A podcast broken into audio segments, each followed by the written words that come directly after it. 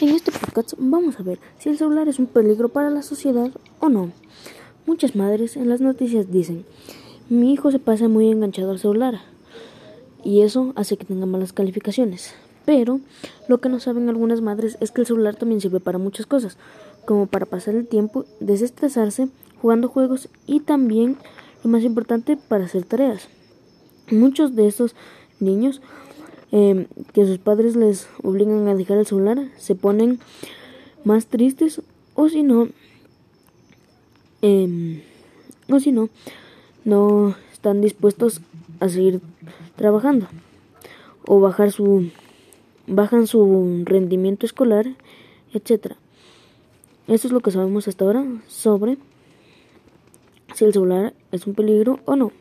Gracias por prestar atención. Este es el podcast creado por José Mora para el proyecto de trabajo en clase. Gracias.